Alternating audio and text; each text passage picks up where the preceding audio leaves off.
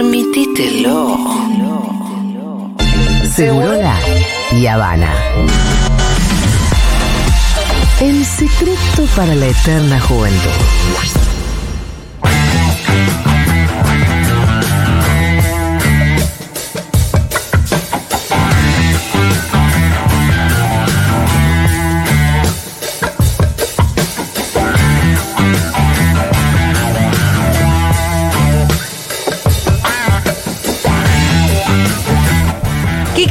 ¿Cómo va, señor? ¿Cómo andan? Bien. Quique, yo. te- ¿Necesitas una acompañante para tus viajes? Eh, necesito, necesito. sí, la verdad que este yo año te, te, te buqueo los taxis. Todo, toda esa parte que está buena.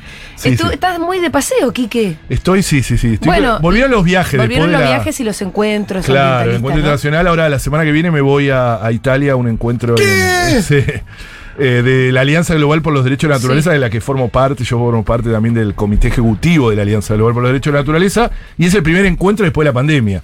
Con gente de todo el mundo, ¿eh? de todo el mundo, del sur global, del norte, de todo, que nos juntamos ahí a hablar cómo hacemos para que los derechos de la naturaleza se impongan en todo el mundo como confrontación del extractivismo. Che, ¿eh? igual que miedo de ir a Italia, ¿cuándo asume esta piba? Está todo muy corrido, Es. Está todo muy Está corrido. muy difícil. O sea, no vas a tener las Petro vibes que tuviste Ah, en Colombia, ¿eh? Es No. cierto, nada que ver, No, nada que ver. está todo muy Espero que nos dejen entrar. Sí, sí. Yo podría tener la nacionalidad italiana porque mi hermana la tiene. Tendría que hacer el trámite antes de que lo saque esta, esta mujer, ¿no? Pero todo, hoy también, bueno, la primera ministra de, de Inglaterra también, que es medio negacionista de, del cambio climático, y hoy Sí. tuvo, hoy hubo un acting que hizo Greenpeace en un acto que hizo ella. Es decir, está corrido. La, la primera ministra de, Inglaterra es terrible. Sí, quería, quería, quería bajarle los impuestos a la porción más rica de Inglaterra Exacto, y no pudo. No pudo. no Tuvo que pudo. retroceder Sí, porque sí, sí. se iba a desfinanciar el Estado. No, est- está corrido y acá en el sur global también, ¿eh? Estamos complicados. Miren lo que pasó, bueno, el domingo que es, o sea, en, en Brasil, más allá que estuve viendo la excelente cobertura de C5N ahí Bueno, con, gracias, gracias. Con la, cober- con la presencia estelar de Julia. La rompió Eh, toda. Sí, La no, rompió estuvo buenísimo. La verdad que era el único rompió. lugar que se podía ver. Además, Aparte. Julita le ponía un poco de cordura a todo eso, de dirección, todo. No, pero era difícil porque. Para- un momento, ¿para dónde se iba? ¿Un poquito Scioli o no? No, no, no, no, no por eso. Era, no, era muy desordenado porque. ¿Pero no pensabas todo el tiempo en eso? ¿En o sea, qué? ¿no te da miedo de tirar una frase que después. Porque Que empezó después tan mal, claro. Eh, Yo me ponía nervioso por vos. ¿Viste No, que es tan difícil eso? Pero no, no, lo que me parece que Pitu se refería un poco a que estaban el gato y Desordenado, Daniel allá. Claro. Con Amorín estábamos acá, con, con Atilio Borón, y estaba Diego en, en Río Janeiro, Pedro Briere. Y toda esa producción eh, también incluía, viste, como las dificultades técnicas. Que es difícil. Y entonces nosotros estábamos más de backup que otra cosa Claro. en el piso de acá. Claro. Y sin embargo, cada tanto nos tocaba. No, Pero era medio de prolijo, Sí, ¿viste? sí. No, era difícil, no, pero salió bárbaro. Y también porque había una. Empezó a haber cierta incertidumbre Claro. también y como. Y bueno, arrancamos con unos resultados muy, muy extraños. Oh, terrible. Y, y obviamente, más que incertidumbre, un cagazo bárbaro. Un también. baldazo de agua fría terrible como Sí. arrancó. Bueno, el Pero- baldazo de agua fría sí. sí. es que el bolsonarismo y la derecha en la región y en el mundo están muy consolidados, muy corridos a la derecha también. Y esto para el ambientalismo seguro es mala noticia. Claro, pero Porque total. incluso los progresismos no tienen ni tiempo, ¿viste? De, de- Claro. o sea, está mal lo que estoy diciendo sí, para sí, decírtelo, Sí. Quique. Pero los ambientalismos también están muy. También se corre toda la discusión a la derecha y queda poco tiempo Claro. para pensar en despetrolizar Colombia, por Claro. ejemplo. Digo, Sí. es una propuesta excelente, Hmm. Y pero cuando vos tenés una derecha que en realidad lo que quiere es cortarle la cabeza a todo el mundo, Hmm. la primera preocupación es que no le corte la cabeza a todo el mundo. Pero fíjate que los resultados de Brasil tienen que hacer reflexionar. Eh, eh, yo creo que Lula ha tenido una reflexión con eso, se ha juntado con un montón de organizaciones, no Sí. solo ambientalistas, sino indígenas, etcétera, donde avanzaba Sí. en- qui- quizás en su primer gobierno el, el modelo de agronegocio, eh, porque eh, no es casualidad que Bolsonaro gane donde se deforestó. O sea, si uno mira los mapas, hay dos mapas, y va a ver que Bolsonaro tuvo grandes triunfos en, en la desindustrialización Sí. de Brasil. En cambio, en los lugares industrializados donde hay obreros, a, a Lula le va mejor. Eh, la reprimarización de la economía, que es una discusión que hacemos nosotros de la ecología política, la hacemos desde ahí, también tiene que ver con el avance de las derechas, porque el agronegocio en Brasil es fuertísimo. Acuérdense que está la bancada ruralista. Claro. Entonces- Em, quiero recomendar mucho el podcast que hizo Cenital sobre Brasil, Bien. que consta de cinco capítulos. Uno es Lula, uno es Bolsonaro Y uno de ellos es todo el conflicto Claro. en la Amazonía. Claro, que es Y clave. está bueno, porque es clave para entender Brasil también, Total. ¿eh? Es clave y además porque el futuro de un poco de- de- de- del mundo se rige si, si Bolsonaro va a estar cuatro años más destrozando la Amazonía. Sí, sí. Entonces, miren, lo, lo deberíamos votar todo, una vez lo dijimos eso, en Brasil deberíamos votar todo. Bueno, eso se enojan obviamente los de derecha. Pero digo, eh, es, es importante, y, y insisto con eso, miren eso, eh, reprimarizar la economía tiene consecuencias políticas también. Sí. Y eso es algo que, que debemos comprenderlo. Cuando nosotros cuestionamos al extractivismo, lo cuestionamos también por el proceso este de reprimarizar la economía. Es decir, reprimarizar la economía es depender solo de los commodities, ¿no? Que te hace depender de grandes intereses que te manejan la economía. Y de que después, bueno, tenés. Bueno, en eso también está en debate en Brasil. Y en parte también el tema los dos temas que trajimos hoy rápidamente, eh, que tiene que ver con lo que llaman despectivamente el conflicto mapuche, ¿no? Sé que ayer estuvieron hablando ahí de urgencia. Hablamos con, sí. con em, Millán, con Mauro Millán. Ah, Mauro. No sí. Moira, sino Mauro, Sí, Mauro. Porque estaba difícil la comunicación porque Muy. están en territorios donde a veces no hay señal, Claro. estaban en plena represión. Con eh, noticias muy cruzadas. digamos. Exactamente, entonces bueno, a ver, nos comunicamos con quien pudimos y bueno, pero Mauro estuvo muy bien la nota, la verdad. Está bueno. Y no muchos medios de comunicación agarran y sacan. No, él no, a él los mismo no lo dijo, gracias por No, el pero ni porque- siquiera desde los progresivos, no, No, sé cómo no, llamarlo. Eso es muy importante decirlo, ¿eh? Y eso es algo que quería decir hoy. Bueno, pero es este gobierno el que está reprimiendo ahí Sí, con claro. un comando entre federales. Unificado llamado. Claro, el comando unificado. Recordemos un poco, ¿no? Eh, digo, lo que pasó ayer es un desalojo de unas tierras que en realidad eran recuperadas. Yo quiero leer el artículo 75 de la Constitución Nacional, digo, incluso para la derecha, ¿no? Que habla de la Constitución, etcétera. Dice: corresponde al Congreso reconocer la preexistencia étnica y cultural de los pueblos indígenas Argentina, garantizar y reconocer la posesión y propiedad comunitaria de las tierras que tradicionalmente ocupan y regular la entrega de otras aptas y suficientes para el desarrollo humano. Ninguna de ellas será enajenable, transmisible ni susceptible de gravámenes o embargos. Esto lo dice la Constitución. No lo Sí. dice una organización ambientalista ni eh, indígena ni nada. La Constitución. Eh, digo, para, para empezar a enmarcarnos quién está dentro y fuera eh, de la ley. Habíamos dicho acá, porque lo habíamos de alguna manera anticipado, porque uno tiene muchos contactos en los territorios y viaja permanentemente y sabía que había todo un proceso, vos lo sabrás por tus tierras natales, de eh, instalar una campaña de odio y desinformación contra los indígenas que venía de principio de año. Sí, que yo en realidad lo, lo ayer justo se lo decía a Mauro Millán. Sí. Yo viví y crecí Claro. ahí cerca de la comunidad de Mapuche, obviamente. Yo nunca había visto una como cosa esto. así. Como esto. No, lo empezamos a ver con Bullrich, Claro. obviamente. Pero Claro. nunca estuvo tan presente en los medios. Claro. Y ahora en los medios de comunicación, con Infobae de la cabeza, obviamente. Infobae y la Nación Más. Hay una, Ahora voy a sí, contar algo de la exactamente, Nación los medios más nazi que tenemos, Sí. hacen una campaña eso de, de, mm, instalar al enemigo terrorista que son Terrible. mapuches. Y quienes vivimos ahí, entendemos como el nivel de delirio. Claro. El nivel de delirio, porque, minutos. porque en todo caso vos podés llegar a decir, vos podés llegar a, a- a- a discutir sobre la propiedad privada y si es que hay territorios que en realidad, eh, eh, cuya propiedad Claro. está en manos de otro, Sí, sí, sí. pero decir que son terroristas, eso es como un nivel de fantasía que yo no sé ya cómo explicarles. Terrible. Y además los ponen como violentos también cuando los muertos, los reprimidos y todos los ponen siempre ellos. Y ayer, ¿No? había, ayer había 12, eh, siete mujeres detenidas. Con niños. Con niños. Y 250 Niños. policías del otro lado. Había- Incluso cuando Infobae te hace el relato y te muestra la casilla que- quemada, Sí. Es un- una porquería, un remolque Sí, sí, sí, que sí. alguien le prendió fuego. Sí, como, sí, sí. ¿este es el acto terrorista? Sí, sí, sí. Terrible. ¿Y vos cómo, Sí, ¿Y cómo estás tan seguro que lo prendieron los mapuche? ¿De quién era ese remolque pedorro? ¿Te das cuenta incluso leyendo Infobae que hay Total. algo muy... Hasta leyendo a ellos Sí. mismos.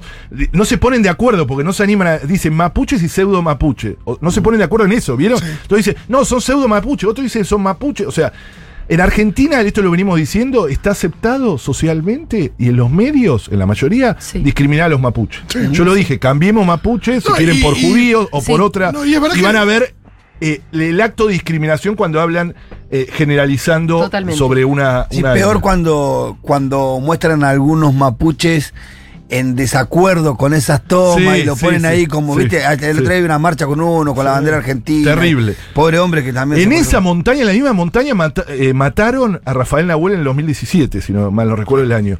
Eh, Rafael Nahuel es el joven mapuche asesinado por la espalda por la fuerza de seguridad que comandaba Patricia Burrich. La misma Patricia Burrich que estuvo la semana pasada en un encuentro neonazi que se hizo que se llama Consenso Bariloche, que hay que tener muy en cuenta esto, que es el que instaló todo esto. Consenso Bariloche está compuesto por lo que serían nuestros supremacistas blancos, porque hay que decirlo así, Ajá. son supremacistas Sí, que sí, creen sí. que Roca no terminó su trabajo, lo ponen en carteles, está en carteles, que el general Roca con la conquista del desierto, que no fue nada de conquista, sino un genocidio, no terminó su trabajo, dijo, hay un cartel muy famoso ahora que dice, no, eh, eh, volver Roca a terminar tu trabajo.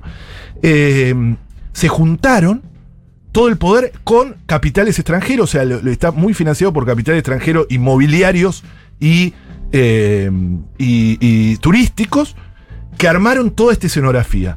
Yo ve- ayer hice un experimento sociológico que es meterme a ver La Nación Más. Le juro que es No, sí. desgastante, ¿eh? Te Desgastante. pusiste a ver el canal. Me puse a ver el canal La Nación Más y me quedé. Es muy difícil. Es muy difícil. Le- Les puedo asegurar que me hizo bastante mal. Mm. Y bueno, y en un momento la periodista, o sea, la notera, notera Sí. no es porque es muy importante. ¿Estaba allá? Estaba allá, era Mónica Gutiérrez, la famosa Mónica Sí, Gutiérrez, sí. tan- de, de que estuvo tanto tiempo en otro canal. Bueno, ella salía desde ahí diciendo las barbaridades más grandes que escuché en mi vida con uno de los líderes de este consenso, que es Diego Fruto, que es muy conocido porque es un, un- un- un neonazi bastante Sí, conocido de ahí. Como te, está todo muy corrido, ¿eh? Porque Mónica. Es verdad. Claro. En algún momento fue una periodista de Pero la total, democracia, yo la ¿entendés? adoraba. Bueno, bueno, Bueno, es un problema tuyo. que- eso ya es un problema Pero tuyo. no es que la adoraba, era parte de mis Pero tardes, es que- eran es que- los noticieros. Era, era- la una, era una periodista que Y- era una periodista, que cada vez que aparecía un exacto. nieto restituido te lo contaba con mucha emoción. Y tenía un corte de pelo copado, Sí. ¿entendés lo que te digo? No estoy, o sea, No, lo digo, pero digo, yo era un adolescente. parte. Y ahora son los que están persiguiendo a los mapuches. Pero te digo más. No, acá la vimos, acá estuvo en un en el primer Eso iba a decir, Con eso. Pichetto, Lorena. Eso iba a decir. Sí. No estaba de notera, Mónica. Esto no lo sabe, Sí. lo sabe muy poca gente. Bueno, Estaba en el foro. Claro, había sido invitada y pagada porque ¿Lorena estaba como también? periodista. No, Lorena Maciel la No, había Lorena. Matzen. No, Ah, no. No, y Pichetto. Estaba, Mónica Gutiérrez estaba como una de las periodistas que conducía el evento este de los supremacistas blancos. Sí. Y a la vez fue notera de la Nación Más. Digo, pongamos en contexto. Bueno, todo muy coherente igual, ¿no? El medio Es todo de- coherente, pero no se sabe eso. Ella estaba ahí que parecía que había ido a investigar, ¿entendés? O sea, que era una investigadora que estaba en el territorio y en realidad, porque cobra por eso, no es gratis, no va gra- por amor a consenso Es que, pero si fuera por amor, te- también es grave. ¿eh? Sí, es verdad. De hecho, me parece más grave sí, todavía. Sí, sí, sí, puede ser, puede ser. Orlando Carriqueo dijo a Ciudad Abierta, que es un portal que recomiendo que lean de vez en cuando, eh, dice, la situación es compleja porque la resolución de este conflicto se extendió en el tiempo. Nosotros venimos denunciando que tanto los incendios como los panfletos de la RAM son obras de grupos de tarea de la derecha que viene generando ese complejo entramado entre los incendios y la falta de resolución de esos atentados. No hay responsable a pesar de todo el sistema de vigilancia que existe en la zona. Hay un sistema de vigilancia total, nadie podría incendiar algo ahora Sí. sin tener. Son grupos de extrema derecha que están generando, lo venimos diciendo, ¿no? Hace tiempo de que están generando todo el, el- el escenario de discriminación y que es- de discriminación, de demonización. ¿viste? Muy terrible que puede Le faltan las terminar- blancas. Está muy cerca, muy cerca, y lo advertimos, y con mucho, eh, con mucho cuidado, estamos muy cerca de una tragedia. Muy cerca. Eh, y eso me preocupa muchísimo, ¿no? Porque eh, la verdad que esas cosas no tienen marcha atrás, ¿no? Después de una tragedia. Estamos muy cerca porque la persecución es total, la persecución es eh, eh, a campo travieso, en las montañas. Ayer había adolescentes, niños, adolescentes, corriendo en las montañas, suelo, o sea, era bastante, yo he podido hablar con gente de y era muy desesperante, además de los niños, niñitos, ¿no? También había, la, la situación es- está grave. Lo del experimento. Ojo con eso, bueno, eh, los mapuches se encuentran en el ojo de la tormenta. Porque esto se va extendiendo. Porque dentro de ese consenso variacho, ese encuentro que hicieron, que estuvo Patricia Burrich, eh, uno de los ejes era los mapuches y vaca muerta. Sí. No es casual eso, ¿no? Claro. Digo, los mapuches, eh, y creo que la demonización está ligada al desafío que representan los mapuches del mandato extractivista, ¿no? De eso de que sí o sí tenemos que ser eh, eh, tenemos que aceptar todo como, Sí, como sea, ¿no? Explotar los territorios, Exacto. como, como las empresas digan que hay que hacerlo. Porque ellos ponen en el ojo y en, la- en el debate la relación de lo- los seres humanos con la naturaleza, ¿no? Y entonces nos ponen otros ejes. Eso hay que exterminarlo. O sea, y cuando digo exterminarlo, es lo que quieren, ¿eh? Literalmente exterminarlo, que terminen viviendo, aniquilarlo si pudiesen, sino que terminen viviendo, que es lo que quieren, en los cordones, alimentando los cordones de pobreza de las ciudades de Bariloche, que está lleno, el al- famoso alto, o en las grandes ciudades, que es lo que le gustaría, ¿no? El, el- el indio tranquilo, silencioso, que solo presta eh, servicios eh, Claro. domésticos a, a los mayores. Eso es lo que quiere. El, el- el indígena que, que reclama sus derechos es demonizado. Y la campaña es total, ¿eh? La barbaridad que dijeron, dijeron, están los montoneros, están... Ah, Eso decían ayer en la Nación Más, ¿eh? Iban diciendo... ¿Montoneros? Sí, sí, sí. Pero qué vintage, no ¿dónde sé, hay un sí, montonero no, no vivo sé, ahora? no sé. No sé, pero lo te lo juro que lo decían. Creo y, que y estaba esta, esta ¿Quién, chica también. Narvaja? Creo que anda La que era de ahí por Cana- Bariloche. Claro, sí. no sé si Claro, bien. eso. Pues capaz que por eso se refería. Sí, sí, sí, sí. Como viven cerca, ya le ponen directamente y decían perdía también. Tiraban nombre, no lo tenemos chequeado, decían, pero, pero- es una hipótesis. Potenciar, en potenciar te lo tiras. Estaría. Sí, por ahí Vaca Narvaja tiene ganas de ir a solidarizarse con los Bueno, con eso los también, posible. claro. Se, se la agarran con los abogados. Los grupos de abogados están ligados al kirchnerismo. Bueno, los abogados. No, y- o sea, y- no, y si yo si estuviese los- viendo ahí, estaría ahí. Sí. No, y acá en Consenso Bariloche estoy viendo en, los- en la agenda de expositores, hay muchos abogados de, estu- de los estudios Eso- grandes eso. de Buenos Aires, Marvalo Ferrer Meiral, tal cual. eh, Pérez Alati, de todos los intereses inmobiliarios. Claro, claro. El consenso Bariloche era eso, ¿no? Eso generaba la sensación. Estuvo Patricia Burch la semana pasada. Perdón, ¿por qué un abogado Mm. Claro. de un estudio de acá? Eh, Sería, estaría tan interesado. No, no, no, unos estudios top que, que no paran de laburar acá. Son- top, ¿eh? que, Que cobran se tome un millones. avión a Bariloche y se vaya a a hacer una ex- exposición respecto de la toma. Porque hay un interés atrás de guita. Como inmobiliario siempre, enorme, enorme y que incluye también todo lo relacionado con vaca muerta. Ay, qué injusto que todo. Necesitamos a los y las oyentes, les pido, o sea, es medio como... Sí, eh, pedí. no, que no tengamos miedo de confrontar con esta, porque a veces de- eh, nos asustamos incluso de los progresismos, como queramos llamarlo, eh, y no nos metemos, hay silencios también eh, preocupantes, digo, eh, en, en- en medio de comunicación, etcétera, que lo ponen, digo, confrontemos con esto, confrontemos en todos lados, en las redes sociales, etcétera, en las redes sociales me está matando, salió uno de estos tuiteros que me salió a matar uno de los conocidos, Danán, Danam, no sé, bueno, uno de esos eh, de derecha, de ultraderecha, y me tiró toda la... Me encanta no, porque- no a los Julio. Aquí que le pega por todos lados. Sí, me está pegando por todos lados. No a los Julia igual, ¿eh? no, no, no como esa vez a Julia, pero me dan, me dan.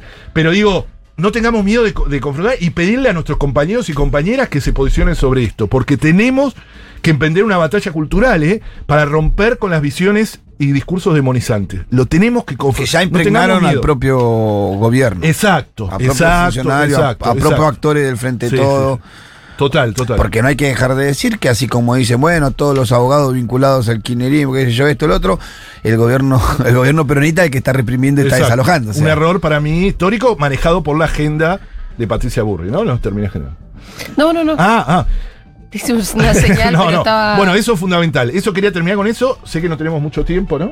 Eh, Pero tenemos. No, quería recordarlo la ley de humedales rápidamente, Ah, sí. porque es algo que pasó. también. Cajoneada nuevamente. Sí. Otra vez. Porque ¿Saben lo- cu- los gobiernas se avivaron Exacto, allá desde en Washington. Estados Unidos. Es increíble que el mensaje de cajoneo de la ley de humedales vino de Estados Unidos, digo, hablando un poco del colonialismo. ¿Y saben cuándo se enteró Leo Grosso? Leo Grosso que tenía la reunión planteada para el jueves a la mañana en el bar Junta. Ahí se enteró, claro, Sí. ahí empezó Claro, la miércoles a, a la noche. Yo, eh, yo cuando hice los cálculos dije, uh, acá la- el mensaje llegó cuando estábamos en plena. en- Él se pone, empieza a poner nervioso y, s- y fíjense que en un momento se, se, se va Mm. Se como a sale. hablar por teléfono, que no era una falta de respeto, porque podría no, sí, estaba en plena rosca. Lo estaban bombardeando, eso me pude hablar con él, y le llega el mensaje este, de la famosa carta firmada por todos los presidentes de bloque, incluso el de Frente de Todo, eh, de todos los presidentes de bloque, pidiendo que se baje la, la reunión. Dios. Es increíble, la teníamos ahí, ¿eh? La teníamos ahí. Eh, fue una sorpresiva con los lobbies actuando como nunca antes Cuánto lo vimos. poder, ¿no? Cuánto es un, poder, un ¿no? poder enorme. Los gobernadores del, del- lo llaman Norte Grande desde Estados Unidos pidiendo eso.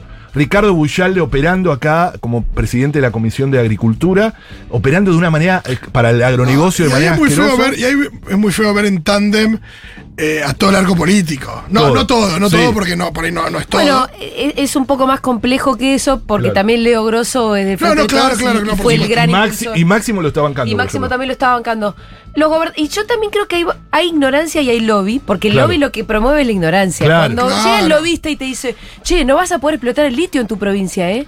No. Mirá, la. Cámara Argentina de Empresarios Mineros dijo, su- eh, eh, expresó su más no rechazo y claro, y dijo, de aprobarse los proyectos dejarían al país sin industria minera. No, No, claro. Imagínense si dicen eso. Y yo entiendo a un gobernador Claro, que se asusta, claro. pero Sí, métanse claro. un poco más en tema. Pero estudien, Aparte, tienen asesores. eh, eso, tengan asesores. Claro, claro. Después decían, no, eh, el- eh, cada uno, el, el lobby minero fue impresionante, eh, diciendo, se acaba todo, se cierran los proyectos existentes, no solo no va a haber nuevos, se cierra.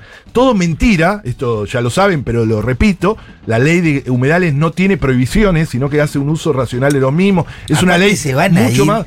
Pero además no se van nunca, no se van nunca. De este país que se la llevan todas. Sí, exacto. Se van a ir justo de acá. litio, no litio se la creen ni ellos. Todo totalmente liberalizado, que eso es lo que me preocupa de, de la no preocupación de los gobernadores, que se preocupan por esto y no se preocupan de modificar la legislación minera en cuanto al litio, algo que venimos hablando hace mucho, ¿no? Que tiene está totalmente liberalizada Pero- como la década de los si- 90. Si acá están los recursos Claro. y el costo laboral está como está, No, no se va ¿a dónde más. van a ir? ¿A dónde se van a ir? Sí, siempre dicen eso lo es mismo. mentira. Ay, y con, perdón, Aparte, por y con ahí- las retenciones que tienen, digo todo. Ya, Por sí. ahí amenacen, pero tarde o ¿A temprano. dónde van a ir a hacer declaración jurada por lo que se llevan? Claro, como A decía ningún lado, acá nomás. Eso pasa acá nomás. Muchas gracias, Quique. Bueno, un gran abrazo.